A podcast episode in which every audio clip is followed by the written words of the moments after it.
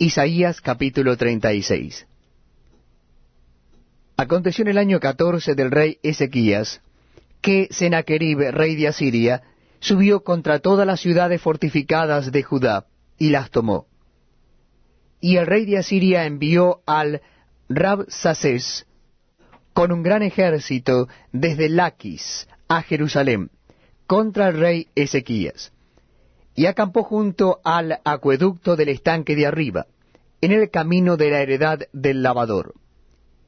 Y salió a él Eliakim, hijo de Elisías, mayordomo, y Sebna, escriba, y Joa, hijo de Asab, canciller, a los cuales dijo el Rabsacés, Decid ahora a Ezequías, el gran rey, el rey de Asiria, dice así, ¿Qué confianza es esta en que te apoyas?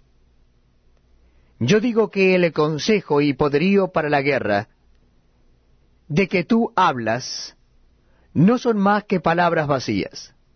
Ahora bien, ¿en quién confías para que te rebeles contra mí?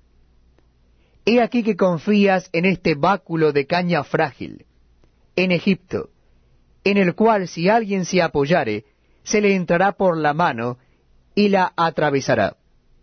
Tal es Faraón, rey de Egipto, para con todos los que en él confían. Y si me decís, en Jehová nuestro Dios confiamos, ¿no es este aquel cuyos lugares altos y cuyos altares hizo quitar Ezequías, y dijo a Judá y a Jerusalén, delante de este altar adoraréis? Ahora pues, yo te ruego que des rehenes al rey de Asiria mi señor, y yo te daré dos mil caballos, si tú puedes dar jinetes que cabalguen sobre ellos. ¿Cómo pues podrás resistir a un capitán, al menor de los siervos de mi señor, aunque estés confiado en Egipto con sus carros y su gente de a caballo? ¿Acaso vine yo ahora a esta tierra para destruirla sin Jehová? Jehová me dijo, sube a esta tierra y destrúyela. Entonces dijeron Eliakim, Sebna y Joa al Rabsacés, Te rogamos que hables a tus siervos en arameo, porque nosotros lo entendemos, y no hables con nosotros en lengua de Judá, porque lo oye el pueblo que está sobre el muro.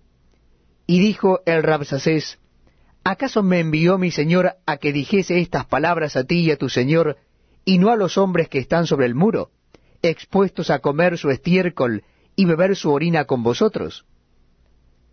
Entonces el Rabsacés se puso en pie y gritó a gran voz en lengua de Judá, diciendo, Oíd las palabras del gran rey, el rey de Asiria. El rey dice así, No os engañe Ezequías, porque no os podrá librar ni os haga Ezequías confiar en Jehová diciendo, ciertamente Jehová nos librará.